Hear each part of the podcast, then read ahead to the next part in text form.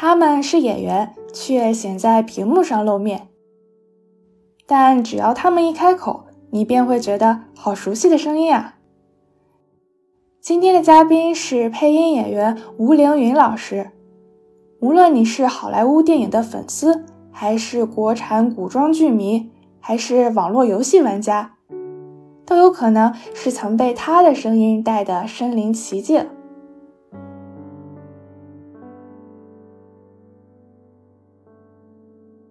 可能也不会想到，《超级英雄》里的钢铁侠，《加勒比海盗》里的杰克船长，《星际穿越》里的 Cooper，还有《肖申克救赎》里的安迪，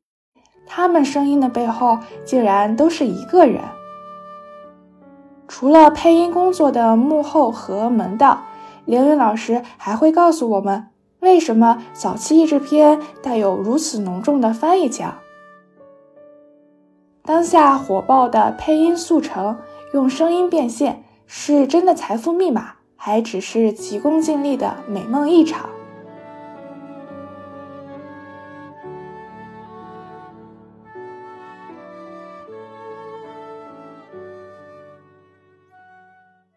凌云老师，可不可以先请您以您最喜欢的一个角色的声音来给大家打一下招呼，做一下自我介绍？哦，没有，没有最喜欢每一个，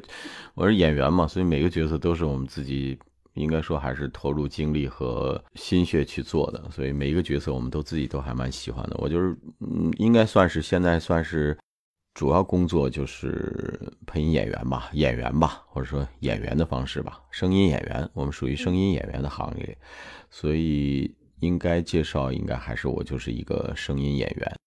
对。凌云老师，其实我有去百度百科上看一下您之前的一些作品，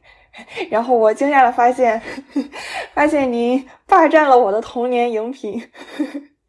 不过是以声音的形式。对，然后发现您给很多古装剧还有历史剧配过音，然后还有很多译制片，比如说您是《复仇者联盟》里的钢铁侠，然后是《加勒比海盗》里面的杰克船长，还是。《肖申克救赎》里的安迪，而且您还给很多动画片也配过音，比如说《疯狂动物城》《头脑特工队》，还有我最喜欢的《名侦探柯南》。啊哈哈，嗯，其实我们这个工作就是我，我们经常说我们是大家最熟悉的陌生人，就是这一点嘛。嗯，大家可能有的时候会意识不到，说周围有很多这样的。工作的人，呃，其实与大家朝夕相处啊，打开，呃，银幕啊，打开电视机啊，打开收音机啊，打开各种媒体的时候，可能会听到我们，呃，做的一些工作，嗯，这大家就是在生活中不太会意识到会有这样一个形态的工作为大家服务，其实都挺常见的，就是。就是在生活中会随处可见这种，甚至昨天我们还说呢，其实我们坐坐地铁的时候听见的里边那个播报站台的声音，也是我们一些。呃，伙伴们录制的，大家只是生活中的时候，有时候可能会不会在意，就是也也没有意识到说，哎，这是一个人在背后做服务的，做这种给提供给大家的这种产品，都是这样的。包括你打开电视机看见的每一条广告，几乎现在不会有没有声音的广告，对吧？很少，没有那个人说话的这种产品都很少。所有的这些其实都是由这些呃声音工作者，我们说所谓声音工作者来提供的产品，对。嗯，老师，我看您之前是在电台的经济节目做主持人，那是什么样契机让您决定我要转行去做配音呢？呃，其实对我来说，这不是转行，我因为我本身大学所学的专业是这个。这个方向的，嗯，大的方向是新闻传播类的，然后也是播音主持专业的，所以我觉得其实对我来说没有转行，不存在转行的问题，我只是换了一个或者说更多的呃用不同的其他的形态的产品为大家提供这样的服务而已。嗯，电台的节目其实也是一刚才我们说的一样，我们最早接触到包括电视里的，它只是一个形态啊，用声音的形态去服务的一种一种模式。对吧？提供信息，嗯，提供经济类的，还是文艺类的、文化类的，呃，各种形态的这种，那我们都是。那么电台就更直接一点，是比较传统的一种声音服务形态，就是用很难想象说那个那电视台可能还还要结合到图像画面的问题，那电台可能更直接一点，就是用声音的最最质朴的一种形式传递啊信息，所以这也是用声音方式传递的。于我个人来说，其实。呃，没有太大的那种说转行或者是转型，我觉得还是用声音，我们这个离不开这种声音服务的一种形态。只是，呃，我们现在可能工作会更多元一些，用各种形态的产品来提供服务。当然，就说从这个信息资源提供的角度来说，呃，电台那种模式也是，也是大家所常见的，或者说我们嗯工作的时候会呃主要选择的一种形态。对，嗯。对，我看您之前的采访，您提到过您小的时候特别喜欢听的一档广播节目，就是电影录音的剪辑，是不是因为当时那个节目给您留下特别深刻的印象，所以您一直心里面也有这种想要做配音的尝试？呃，可能是吧，可能是有一些。对，因为那个时候我们接触这种文化类的产品的途径又比较少，对吧？那么像在小孩子上学期间，可能。那个时代时候看电影的那个机会也比较少，或者说，呃，会会受到限制嘛。电影、电视看的这个时间都会受到限制嘛。小时候，这家长这个管束会比较多，那学业可能也比较比较，嗯，重哈。那个时候时间上分配上可能都会受到一些影响，所以当时就是印象比较深刻的就是那个 很神奇，有这么一个节目，就是呃，不用去电影院。嗯，不用到那个电影院现场就可以听到一部，啊完整的电影，而且那故事情节呀，啊包括人物对话呀都很丰满。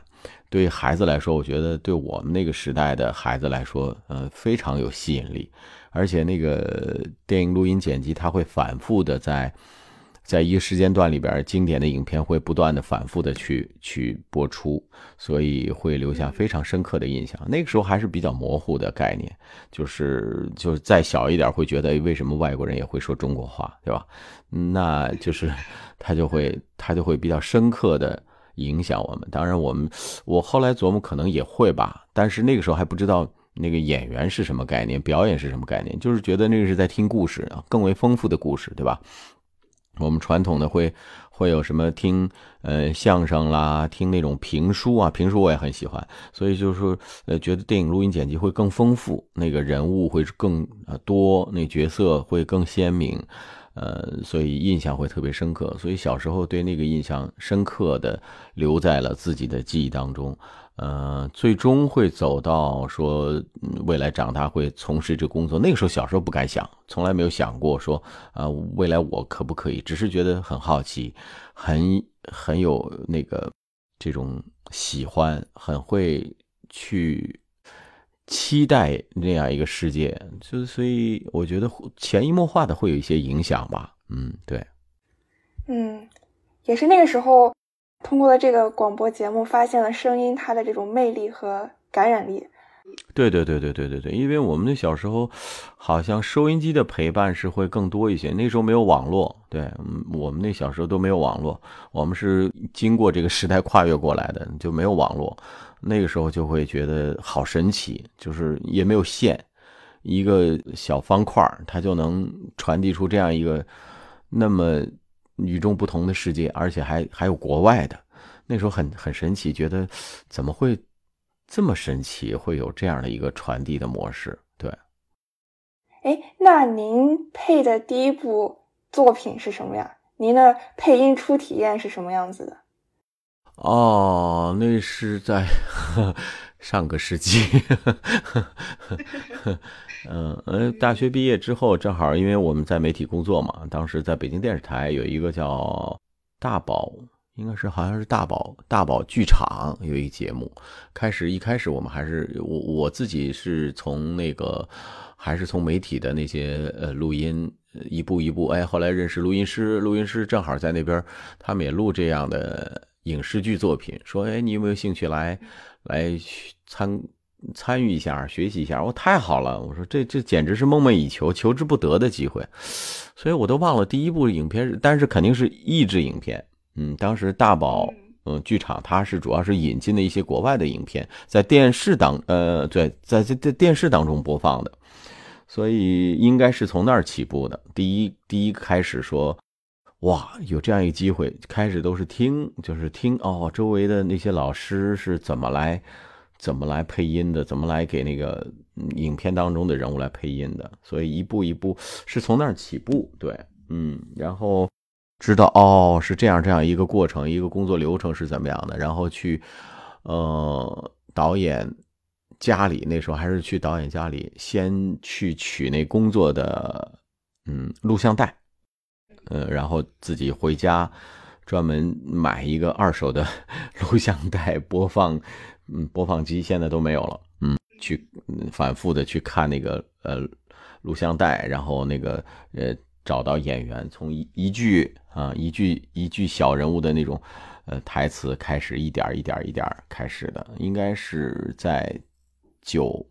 九八年、九七年、九八年的样子，开始一点一点开始接触到这个这个工作，对，很上瘾的一个工作，对，就就逐渐逐渐开始。我真的忘记第一部参与的影片那叫什么名字了，对，那个但是肯定是一部外国的、国外的一个影片，对。嗯，哎，那您是什么样类型的角色都配，还是后来逐渐的找到了？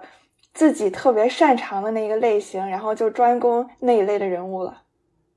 嗯，其实也不是，那当然就是每个人，这这这就和演员一样嘛。每个人就是他还是有自己那个年龄段里边，相对来说可能比较接近于角色的那个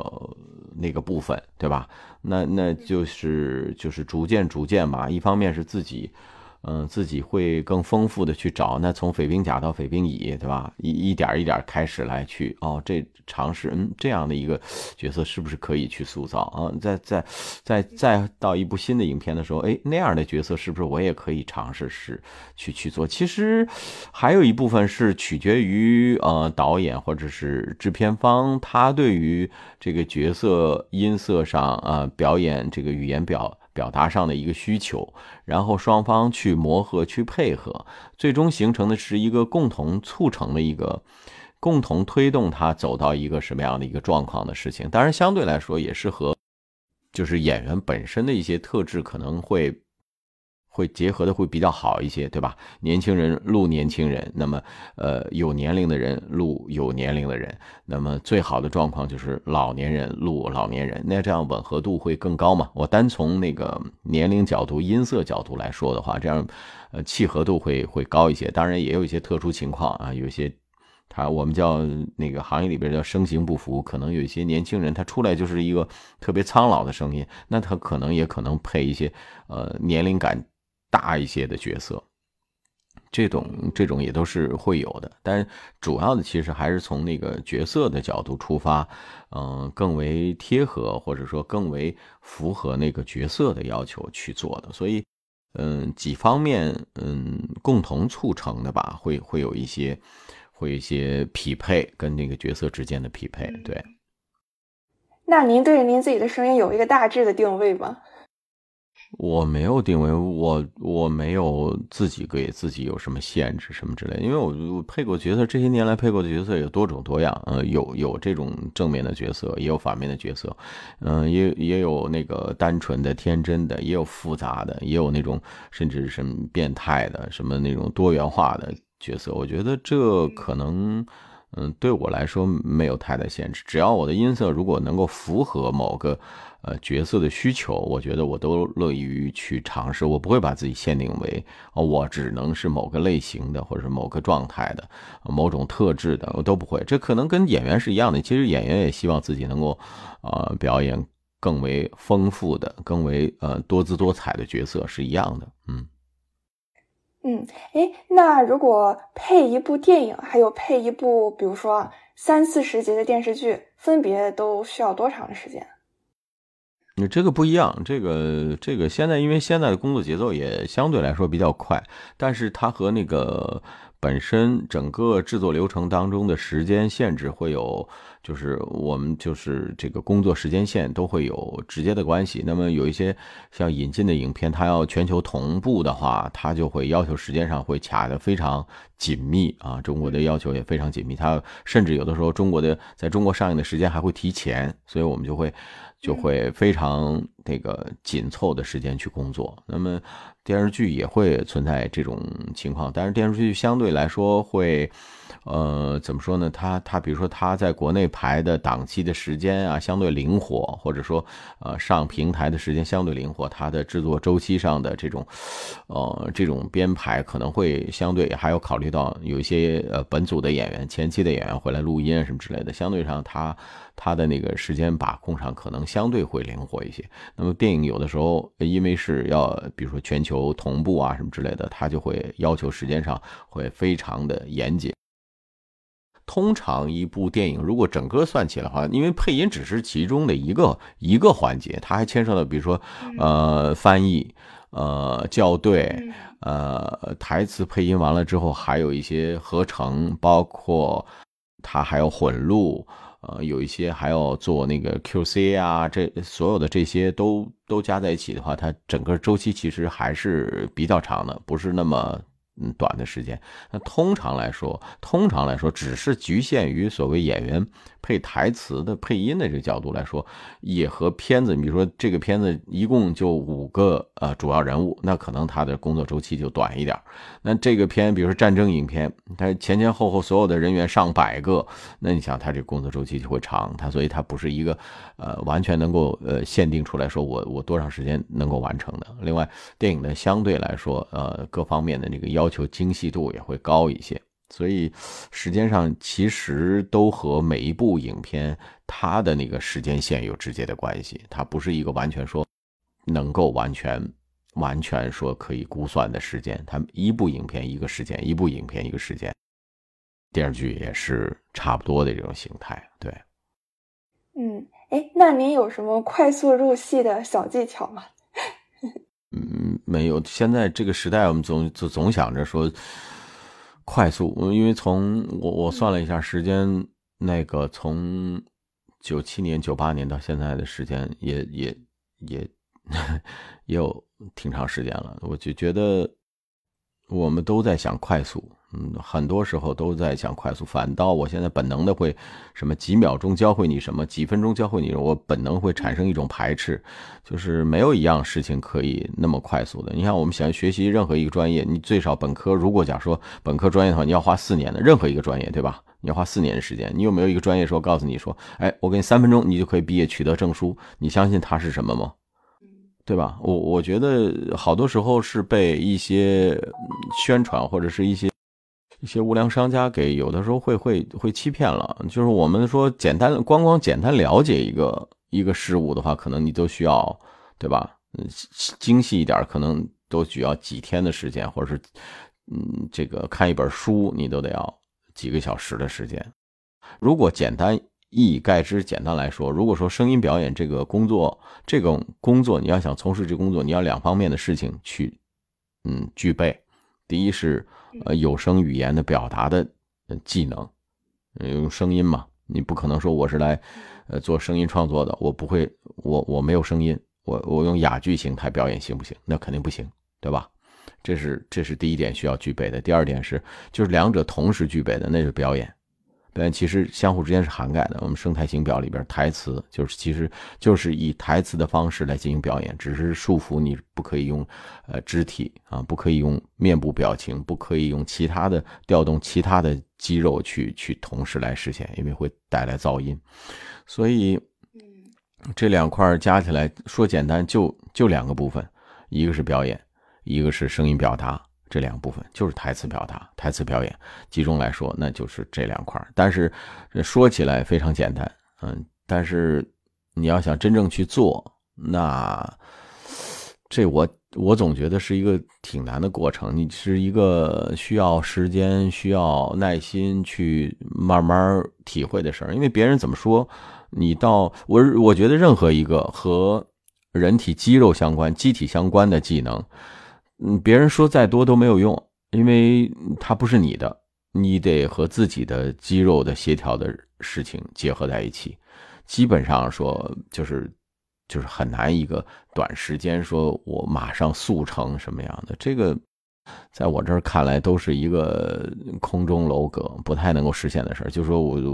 我我我我也会看一些短视频什么之类的，什么这个呃打羽毛球也好，呃踢足球也好，任何一个和机体相关的事情，你看着对方都很简单，哇，很简单呀，射门了，这就是扣球了就可以了。但是真正你自己下场的时候，哇，才分解的有这么多技术动作，你原来不觉得，因为你不在这个职业范围之内，对吧？你只是说哦。看见别人这么做而已，所以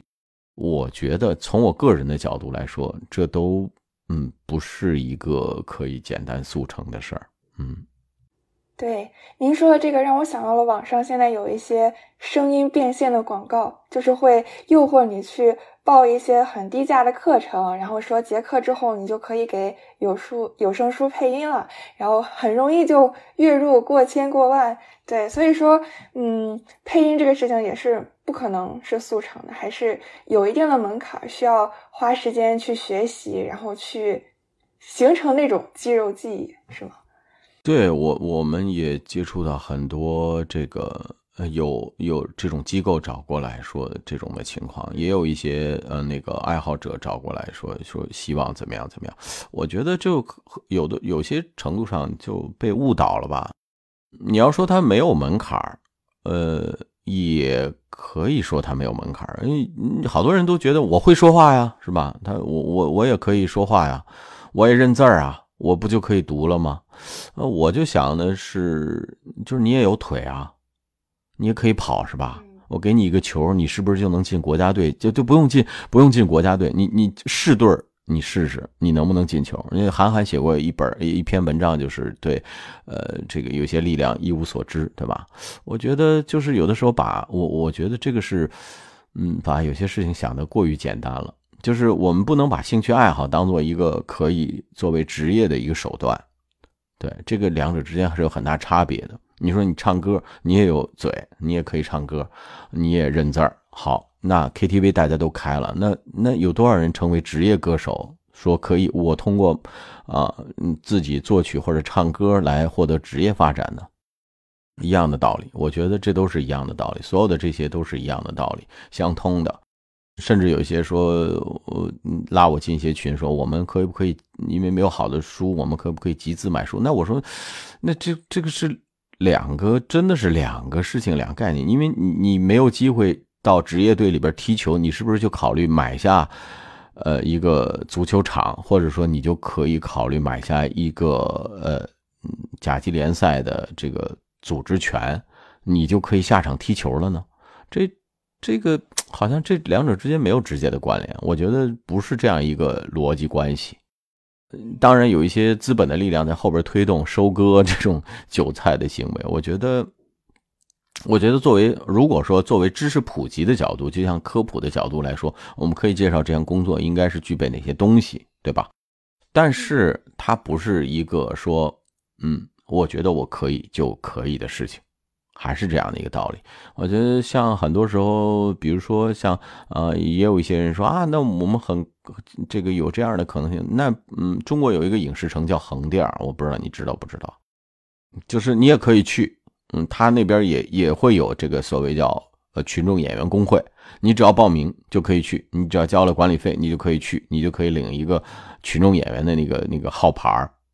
啊，你就可以去去做群众演员，但是我在想，那个走来走去背景那种的，对你个人而言，你觉得那个是真正的演员吗？对吧？你你因为你看见好像觉得，哎，好好简单，演员不就是说几句话吗？不就是啊，穿上这个这个装扮的衣服，呃，走走来走去就就啊就可以表演了，就可以说话，真的这么简单吗？所以我们也说，我们这工作其实有的时候仔细分析起来，它也。他要脑的配合，眼睛的配合，嘴、口腔、唇舌、呼吸的配合，对吧？情绪的配合，所有的一切都是都是在这个千锤百炼之后，才能形成那个真正能够获得甲方认可的那种，就是你能作为产品向公众销售的，对吧？你要作为职业来说的话，那有声其实也是这样一个过程。当然，呃，中国有声发展可能就是起步阶段的时候比较，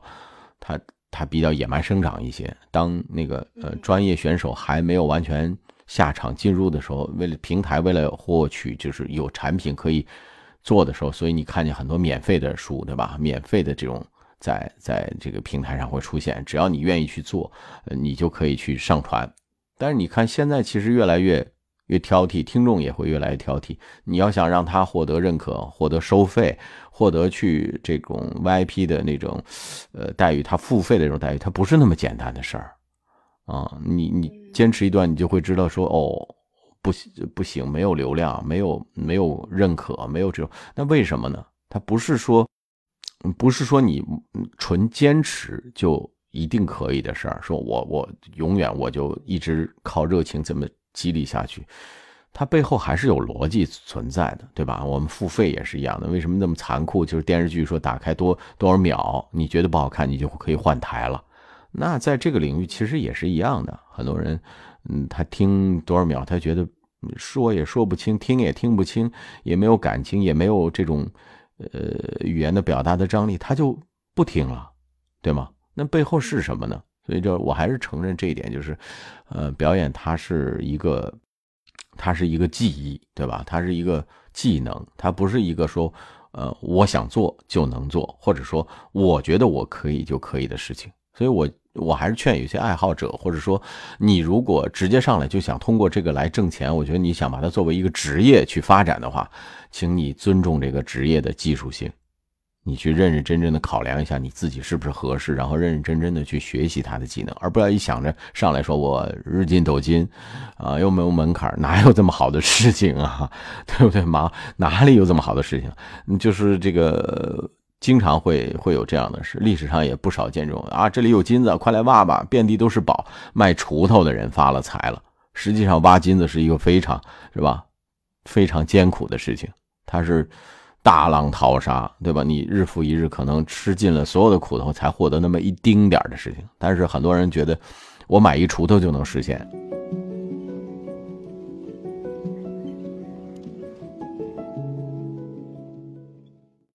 哎。那您在录制现场的时候，是不是就像拍电影一样，需要先彩排，然后拍好几条，然后等达到了那个导演的那个标准才能过？是不是也是一个比较漫长的过程？对，通常来说，越是大电影的制作，如果呃，如果在引进影片这部分来说，比如说像这些一些大的影片公司的电影，它首先就跟拍戏一样的电影，它要试音，就跟演员试角色是一样的，可能在一票演员当中，一大波演员当中选择合适的。然后我们的通常工作惯例和导演要有沟通，然后然后要提前去拿到工作画面去准备。然后，呃，当然，如果现在因为电影的录制流程现在基本上都是单人单轨的角度来去做了，一个人那录他一轨的角度，那现场还会有很多沟通，呃，现场除了那个。一直导演以外，还会有片方的，还会有一些这个人员在我们现场，还会沟通，还会交流。那有一些就会可能就是就就跟你说的一样，可能选择更好的表达方式，可能一条、两条、三条，他其中选择一个合适的方式，一点一点往下推进。对，那就是像这个只是其中之一，工作的其中之一。那么影视剧大家看的比较多，你比如有声剧，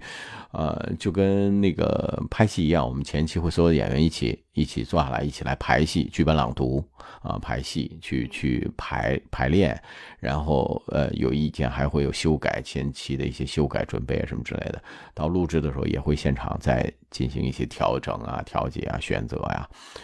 会做备案，会做备份，嗯，一点一点合成来做。对，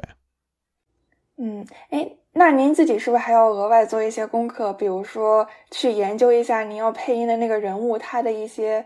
人生历程呀，读一读他的传记啊，甚至是读一读那个故事的整个的历史背景。对这个，相对来说呢，我们我们会呃，就是人物小传啊，人物梗概什么，这些都是会会提前做一些准备工作啊。然后像，当然就是你就是又说到有声书或者有些，因为我会参与一些，比如说大的一些呃题材的一些作品的话，他就会我就会看之前。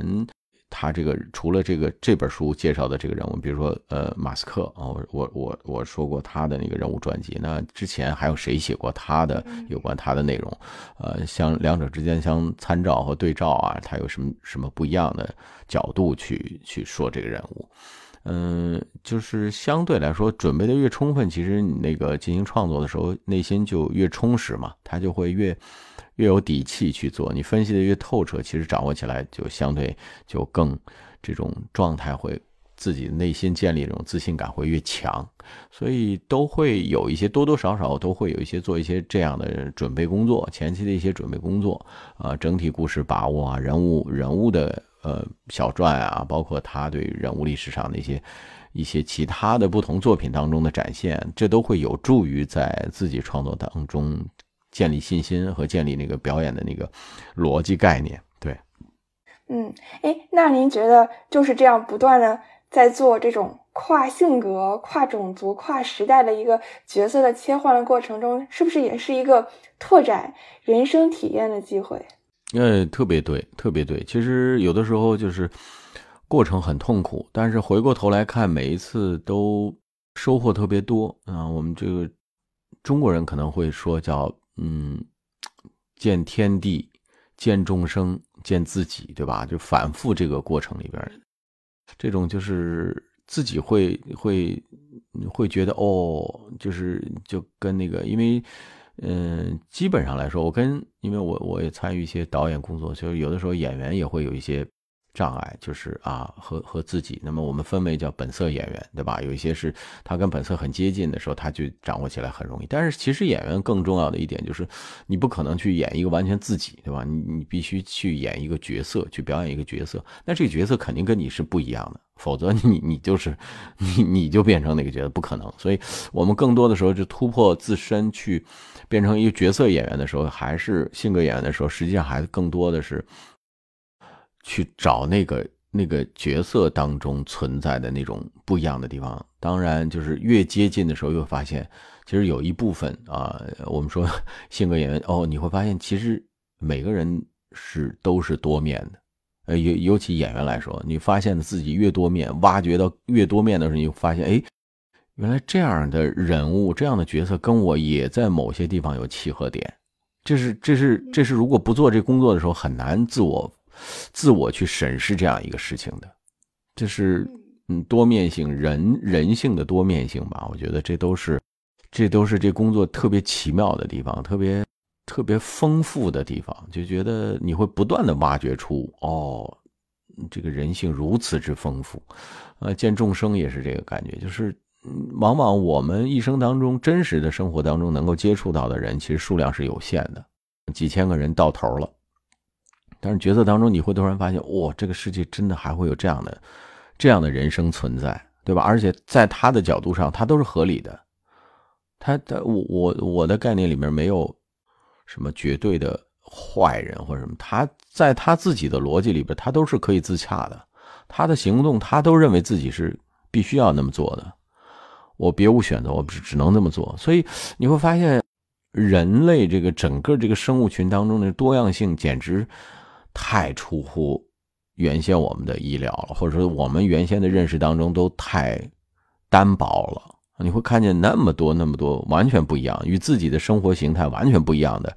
呃人物或者角色，他都是在真实生活当中多多少少他都是会存在那种真实的个体的，他都是每一个真实曾经存在，只是我们意识不到，我们不在我们的视野范围之内而已。但是这些作品提供给了我们。呃，见识这样人生形态的机会，就是见众生啊。然后就是再大一点来说，见世界。我我想，我们我我我喜欢译制影片，也是因为这一点，就是我们在呃中国这个环境里边，可能我们见到的多多少少和我们的这个同根同源的文化是是一致的，对吧？但是你如果看全世界，放眼全世界看，那么多文化与我们是中华文明是完全不一样的文明。他们的那个意识当中的这种复杂性，或者嗯多侧面的角度，或者有的时候会觉得，哎，这个这个，比如说我们做一些伊朗的一面，哦，好像和中国的某些地方很像很像，对吧？就就就你反映出来的东西很像，但是也会有很多其他文明是与中国文明是完全不一样的文明，但是它也很丰富，它也很精彩，它也很璀璨，它也有自己那种独特的光芒所在。所以这个工作我就觉得会好奇妙、好神奇，就是呃无法想象其他工作能给予这样的一个这个世界，而且真的是。日行八万里的感觉，你就在原地，但是你他他他展现出来这个世界，可能我自己自己去，你你去一个旅游都未必能那样深入的去进入到一个文明的内部当中去观察，所以这是这是这个工作太奇妙的地方了，那就表演这工作太奇妙的地方，而且往往是。这种工作不是一个肤浅的走马观花式的东西，你真的会，就是我们叫灵魂穿越者，就是这点，说你真的会进入到那个时空当中去，你真的会进入到那种文化当中去，你你理解，当你理解了一个与你完全不一样的文化当中的个体，他所具备的那种呃他自己的可以自洽的逻辑的时候，你就会觉得你是在另一个人身上看他那个世界，好奇妙的，明白。那您觉得您配过的这些角色里，您和谁最共情？就是您觉得这个角色简直是我的灵魂知己啊？没有没有没有，这不能说这个不能没有这个。其实我们每一个过程当中都会有一部分这个附着在这个角色上面，但你他一定会你一定会找到呃共通的地方，在每一个这种角色上面都会有都会有自己的。那种那种深入骨髓的东西在，很难讲说哪个就就就就就完全，其实其实不一样。我就是我就是自己就是一个很普通很平凡的一个这种简单的工作的人，所以那些他只是角色里边会有某一些地方会在某一个时刻上或某一点上会觉得相通。但是你说哪哪一个会最印象深刻？我还真的不能这么说，不能说哪个跟契合的完完全是自己，或者说我和他一样，那那可能也都不客观，不不是那么的准确。所以每但是每一个角色在我们接这个工作的时候，在去做这个工作的时候，都在那个时刻角度上与他是附着在一起的，嗯。否则你进不去，否则你进不进入不到那个人物里边去。对，嗯，那有没有一个角色是您觉得特别难配的，或者对于您来说您觉得很有挑战性的？哎呀，这个怎么说呢？每次都会这么说吧。其实对，每次都会有一些，因为他嗯，毕竟就是我们这工作就是这样，他毕竟那角色不是我。任何一个都不是我，就是我。当我自己投入进去的时候，他肯定这个地方跟我不一样。就像把自己演员像水一样，对吧？放放到那个角色里边，角色是一个容器。呃，我我自己可能就是一个方方正正的一个容器装着，但是我要到那个角色里边，它可能是个圆的。你想，它这个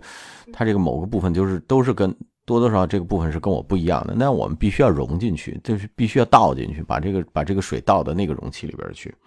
那有的时候会会有一些，但是呢，我我是觉得确实确实每个每个角色都会带来不一样的那种新鲜感和刺激，所以有的时候印象印象比较多的就是像那个，我我在有一些场合会提到，但是这这只是一个层面，就是一个。感受就是像那个之前的奥斯卡影片一个最佳外语片奖的，就是《深海长眠》，因为这个角色当然演员也表演的很好，他他他 他是一个他是一个那个呃嗯，因为跳水年轻的时候跳水，呃颈部以下都瘫痪的一个一个人物原型，他是有人物原型的，所以他。他也会探讨，就是在我在我内心之前配他的时候，我就觉得这个这个好难表演，就是他整个故事又琐碎，全靠因为角色就是躺在床上的一个瘫痪的一个中年人，对吧？嗯，他怎么去，他他怎么去生活，他怎么去 去去完全靠一张嘴在那说，他要他当然还叼着嘴嘴上叼着那个笔可以画画什么之类的，就是。他就提出的这个逻辑就是概念，他后来他他其实一直想安乐死，他是一想通过这种行为来解脱，就是他认为他在那个年轻的时候，如果那次这个事故，呃，跳水事故出生出现之后，他应该他应该即刻死亡，他也觉得那个其实是最好的，他他在这个被拘禁在这个这个肉体里边，他是不甘心的。他这个灵魂，他是觉得他他呃，当时也引发很多的争议嘛，就是他认为的观点就是没有自由的，他是没有自由的生命不是真正的生命。他的这个观点是这样的，那所以他他要寻求解脱。然后，当然，这个剧中还有一位牧师是下肢下肢瘫痪的，应该是就对对对，下肢瘫痪的一个牧师在劝慰他的时候，他就他就说这个，他说没有生命的自由不是真正的自由。所以，所以这个可能在哲学上会有呃会有非常强烈的冲突吧。就是当时我也觉得，就是从从演绎的角度来说，确实确实演员我也很佩服这样一个演员，就就是他的他跟我们的工作有点像。他的肢体，当然他还会借助表情啊这些这这这些去表演。他，但是他基本上他是囚禁在一个那个被囚禁的状态，他的肢体是没有办法借助于我们生态型表，他他其他都不能借助了，几乎就就通过有限的面部表情和眼神和台词去表演。所以，所以大量大量的台词，就是大量大量的台词来来去完成，对吧？这个时候我就觉得他的那个。冲突性真的是，呃，就会有我我相信有些观众会觉得看的时候会觉得闷，嗯，他他他没有那些呃强刺激的视觉冲击力，但是他背后的那个呃哲学意义还是还是挺强烈的。当年也是获得了最佳外语片奖，当然这是这是一种程度上对于呃我们呃声音演员来说是一个是一个挑战，就是你如何去去展现这个过程。这是一种难。另外，像比如说金凯瑞老师的这个影片，他就是，嗯，他很夸张，他的台词冲击力很强。他我我如果呢之前也在不同的场合说过他，比如说他的那个一个头一个头两个大，啊，一个人表演那种就是分裂嘛，呃，人格分裂的一个躯体里边装着两个灵魂，啊，这种无缝切换，对演员来说，呃，金凯瑞老师当然是一个非常。非常优秀的、非常棒的一个喜剧演员，所以他的那表演就是就瞬间切换两个灵魂之间的这种。我不知道拍摄的时候是不是难度很大，但是我们后期去做这个意识的时候难度非常非常之大。他就是嗯，确实确实很痛苦啊。角色上来说，当然是他有两个灵魂，你等于在演两个人。但是我们如何做到语言之间的这种切换呢？瞬间切换呢？在两个呃人物之间的切换？确实，我很佩服他能表演的时候如此的游刃有余。对，对于我们来说，就是也是有非常大的难度去把两个角色都表演好。嗯，举举两个例子啊，这不能也不能说明说明，但是每一每一次的时候都会遇到这样或者是那样的问题。但是这个就是相对来说，那个观感上和那个记忆上会会有不同的点，会记忆的比较深刻一些。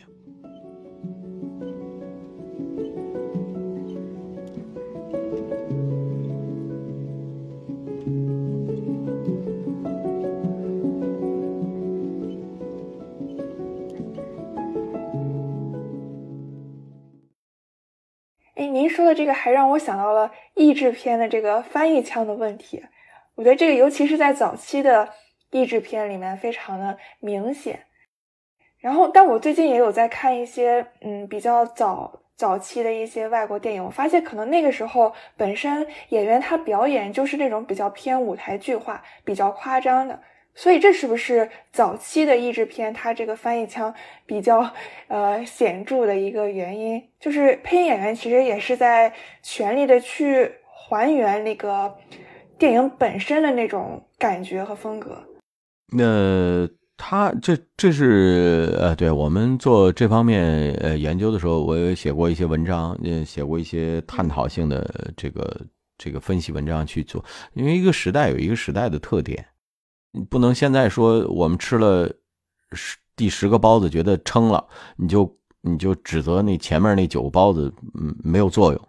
啊嗯嗯没有价值，那那是那是不对的，因为那个特殊时期它有它的那个存在的理由，那个时候确实也是万人空巷，大家都觉得那个是对的，是美的，是好的，对吧？因为我们我们特殊的时代，我们听不见，嗯，可能大多数情况之下我们看不见。呃那个原声的啊原声的那个影片，对吧？现在比如包括我们说那个呃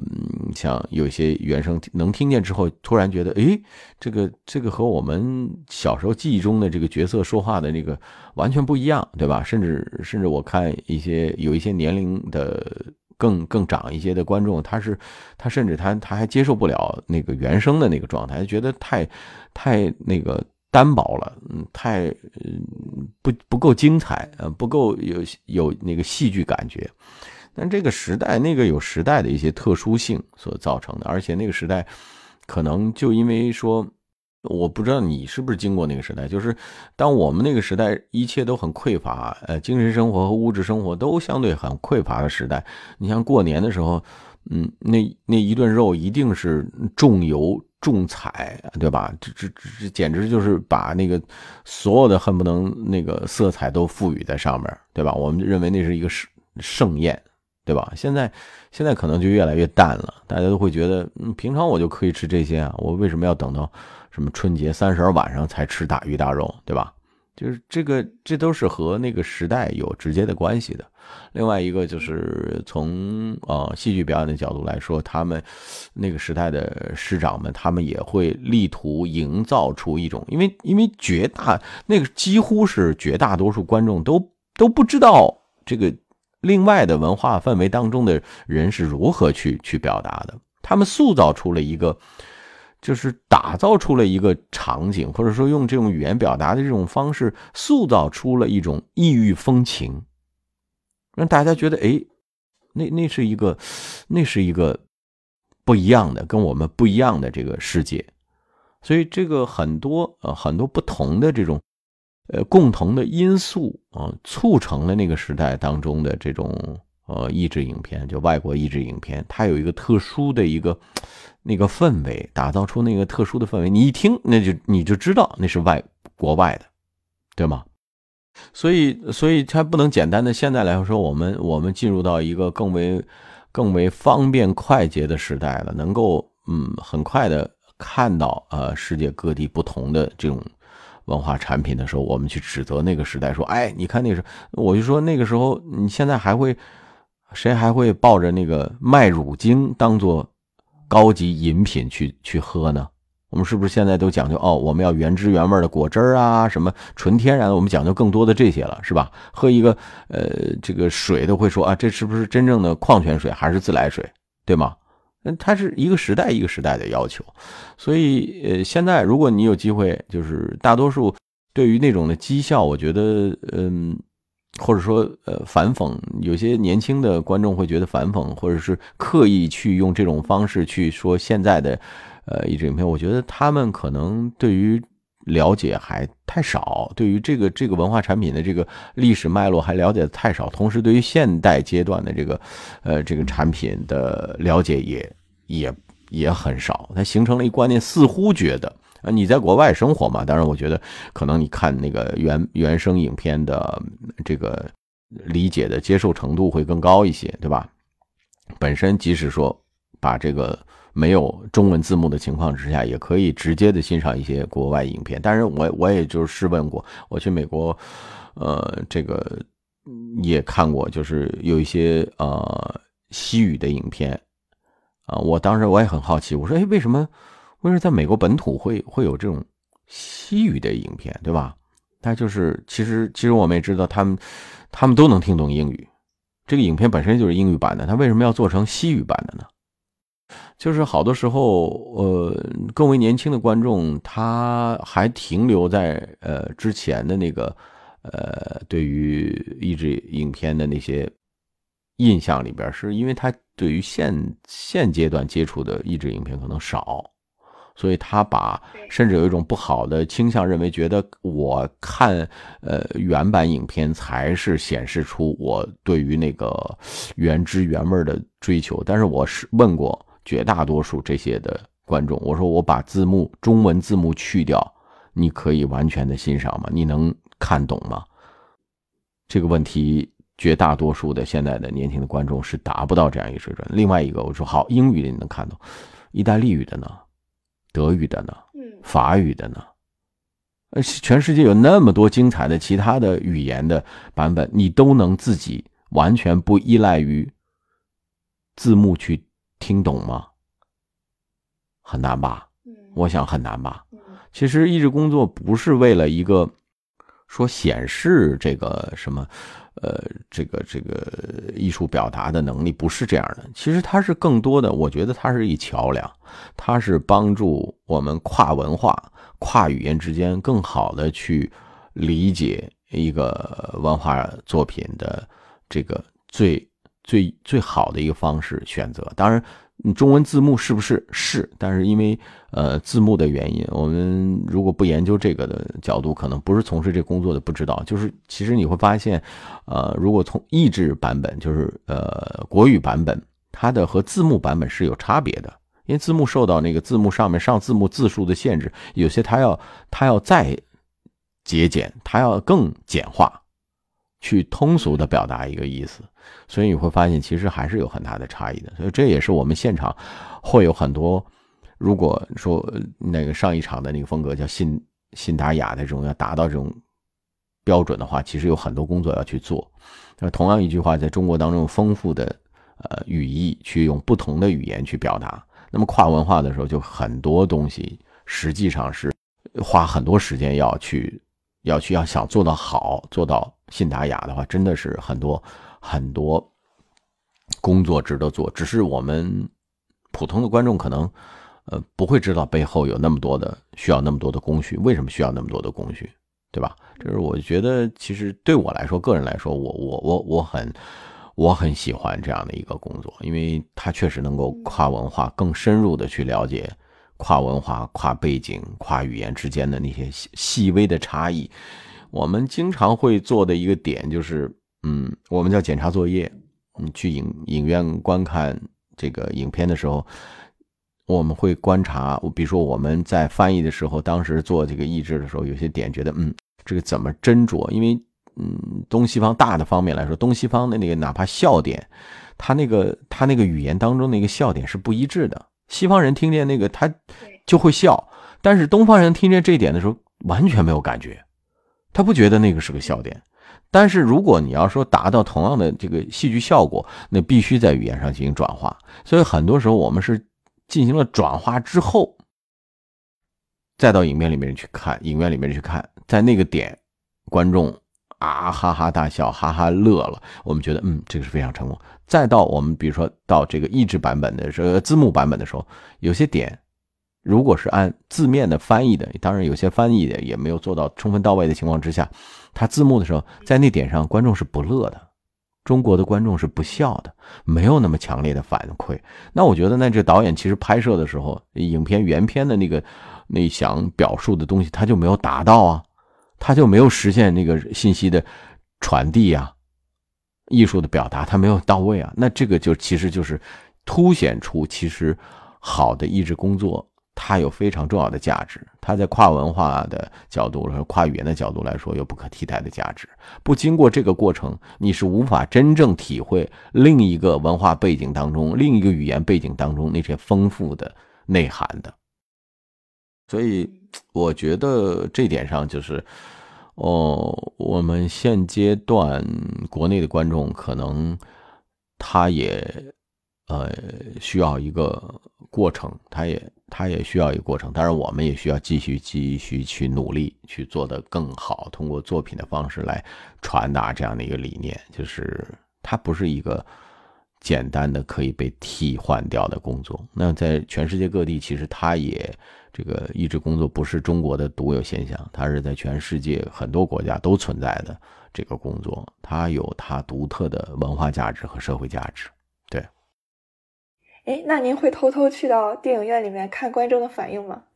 我们不需要偷偷啊，我们都是正常的，我们都是正常的买票观众，当然会附带一个我们叫检查作业嘛，就像自己考完试之后去检查作业嘛，对。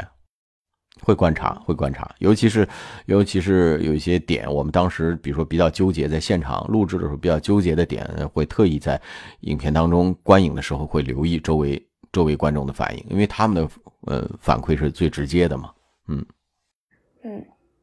那咱刚刚说的是译制片，嗯，那您觉得给国产电视剧还有给动画片配音，又是需要一种什么样不同的范儿？国产影片其实现在越来越，呃，越来越多的其实就是同期的演员会回来的越来越多，我们完全呃靠后期演员来。来去全程做的，其实这个数量在减少，这也是一个好的现象。就是第一，嗯，拍摄的，呃，场景上啊，这种调度上，它的那个现场拍摄环境在逐步的改善。就是原先是被迫的，那必须要通过后期的方式弥补现场的一些杂嘈杂的声音，它无法做到同期录制嘛。现在可能同期的数量会越是好的影片，它会越同期的讲究。另外一个，呃，说明演员对自己前期演员对自己要求也。也越来越好，越高了，对吧？那他希望能够一个完善的表演，完整的表演应该是，对吧？声台形表都全都具备的，对吧？就是这一点上，我觉得是应该的。嗯，对后期演员来说，其实他也，他也是一个过程，就是和前期演员相互学习。毕竟，嗯，以后可能，我甚至觉得以后可能不会再分为前后期演员这个这样的一个划分了。因为，呃，表演对对后期演员来说，可能以后也要求你具备越来越多的这个前期表演的技能。嗯，你不能再局限于说我我只用只用声音表演这种形态一种方式来做，那可能会越来越看到就是，呃，有有有有优秀的这个声音演员，也可能有机会走到前台，用综艺啊或者用其他的方式去参与，呃，完善的一个表演模式。呃，前期的演员可能也，嗯，也会自己来进入到后期当中来，来弥补一些前期拍摄当中出现的一些疏漏啊，或者是一些，呃，补漏的一种情况。这种这种，我觉得也是相互相互之间会有一个融合吧。另外，现阶段来说，其实，嗯，我们的长项可能就是语言表达或者台词表达，台词表演是是后期演员的一个。一个更为突出的一个优势，那在动画呀，或者是这些领域当中，它的施展的余地会更多一点。同时呢，我觉得现在电影拍摄有一些 CG 影片啊，其实它就呃动作动作捕捉呀、表情捕捉的越来越完善的时候，你看见那个银幕上的那个角色呈现的时候，既不是演员本身，嗯，也不是那个呃怎么说呢，也也也。它是塑造出来的，它是 CG 完全塑造塑造出来的那枚角色形象。它既有演员的特点，它也有带有那个角色的特点啊。很多很多影片是是这样的一展现，所以那就不再分前后期了嘛。原来原来限制后期演员的可能更多的，比如说你的你的容貌是吧？你的颜值，我们说这颜值够不够是吧？你你你颜值没有人前期演员好，那那其实未来可能就没有这样一个区分划分了。你的表演越好，整个的表演越优秀，你的呃形体表演也好，你只是因为这个我们说叫皮囊是吧？皮囊没有关系啊，CG 可以弥补的，对吧？你你想有多美就可以有多美，想眼睛有多大就可以有多大。那么这个时候可能你只要通过完善的肢体表达、形体表达和语言表达就可以来完善了，对吧？视觉呈现那块交给 CG 的工程师来完成了。他就他就没有这种明显划分，因为我们最典典型的，比如说你这个上海上海乐园，你们就是迪士尼乐园，有没有去哈？那个上海海盗湾，上海的海盗湾里边那个杰克船长是，我们是带着捕捉来这边在北京录制的。对啊，他那个就是一个虚拟的形象，但是他又有杰克船长的一些特质。那语言声音是我来我来展现的，他的所有的语言表达。和动作形体表达，我们还现场击剑啊，什么什么之类的，把把这些都捕捉了以后，他去在 CG 再去完善，那他就是，他就是说，他是一个合成出来的一个角色形象。那你还分什么前期和后期呢？对吧？就就没有了。你你你构建出来这个这个人物，其实是一个综合完成的一个事情。那么我们提供的，比如说台词表演和呃肢体表演。啊，动动作、面部表情，你会发现，哎，以后原有些动画或者是这种，你会和演员的某些面部表情特质特别接近，特别像《功夫熊猫》里边。其实你看，有些呃设计形象和演员本身的那个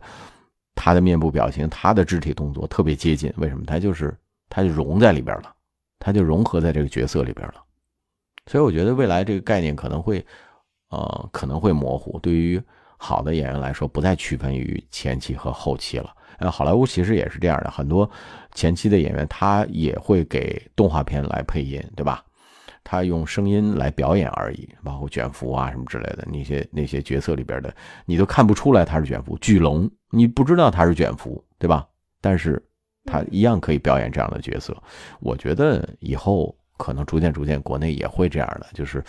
他跨越了前后期。未来影视工业发展的这个趋势来说，就是我们核心的东西其实还是在于表演。当你表演到的时候，可能外在的那些束缚就越来越少了，对吧？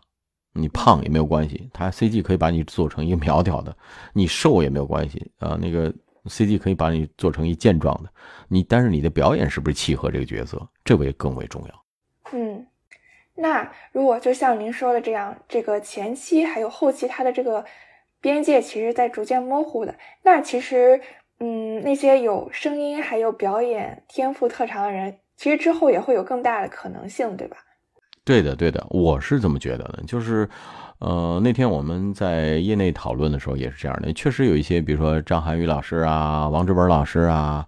这些演员，他们开始的时候都是在后期工作的，对吧？后边他用前期的表演也证实了，他在这个领域也一样可以具有非常强烈的，呃，这种创造力。那这。这就是这就是现代这个时候已经走这样，但是数量不多。那未来如果说未来 CG 工 CG 在这个影视工业当中使用的越来越多的情况之下，OK，那这样提供给真正具有表演能力的台词表演能力也好，形体肢体表演能力也好，你居家的演员，你可以你可以减少更多的容貌焦虑。我是觉得是这样的，就是就是这种外在的束缚、皮囊的束缚可能会越来越少了。嗯。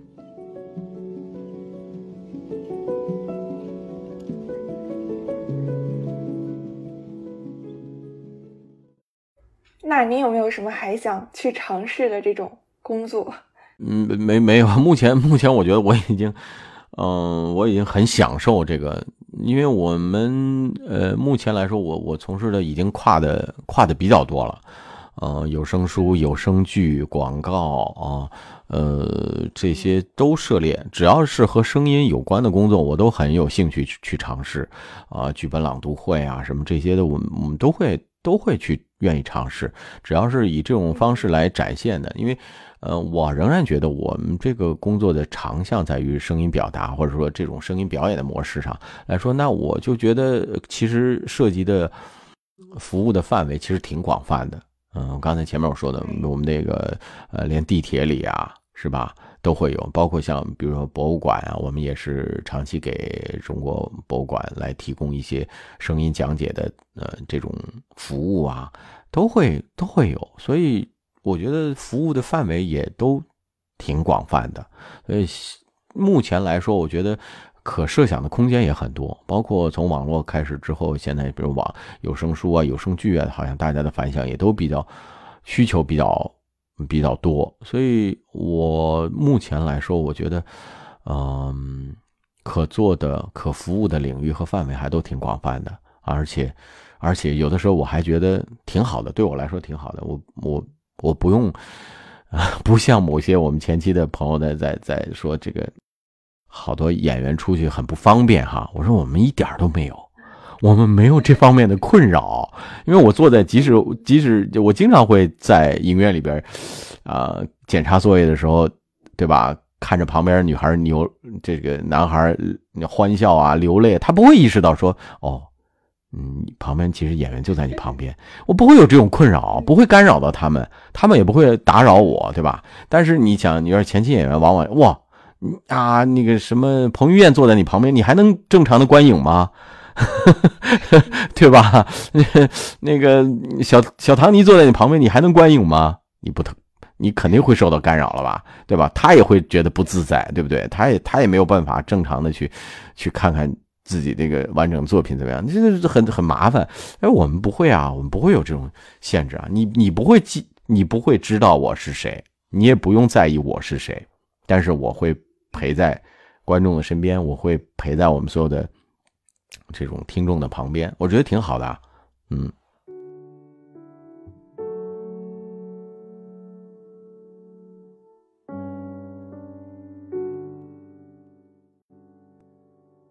非常感谢凌云老师今天来做客我的节目。嗯，我之前看过看过您配音的这些剧啊，但是我还没有听过您的有声书或有声剧，所以今天我要去搜一搜，然后欣赏学习一下。而且我觉得还有很重要的一点，就是我觉得我之后如果再听到像什么地铁或者是这种日常生活中的这样的一些配音，我会觉得这样的声音更有温度了，也会想一想那个声音背后的一些人和他们的努力和付出。是的，是的，是的。好的，好呀，好呀。那个打个广告吧，在你这儿也打个广告吧。啊，我们可能四月份吧，我们四月份会呃，我做这个导演工作的一个呃。东野先生的一部在疫情期间的一部啊新作，我们把它演绎成一个，呃，算是多人播吧，多人播的，嗯，多人播的一个作品会在会在上线，呃，叫《祈念守护人》，嗯，和他之前的作品会有些差别，对，但是我觉得它是一个温暖系的，特别适合在疫情期间，如果大家有些郁闷啊、不开心啊或者封闭的时候。大家可以听听我们的这个这部作品，我觉得其实它是一个治愈系的，或者说一个温暖系的一个作品，呃，在一个特别不确定的当下，嗯，提供给我们听众朋友一个多样的选择。啊，它不那么刺激啊，不那么没有那么那么激烈，但是它有它的味道，它有它温暖的治愈的力量，我希望能够听到。啊，我们的朋友们能够能够给这部作品提出一些意见啊，提出宝贵的意见，或者说我们有关这部作品可以再多多的交流。嗯嗯，哇，那真的是深入人心了，非常期待。嗯，好，那我们这期节目就到这里，我们最后和听众朋友们说再见，大家拜拜。嗯，大家拜拜，下次再见。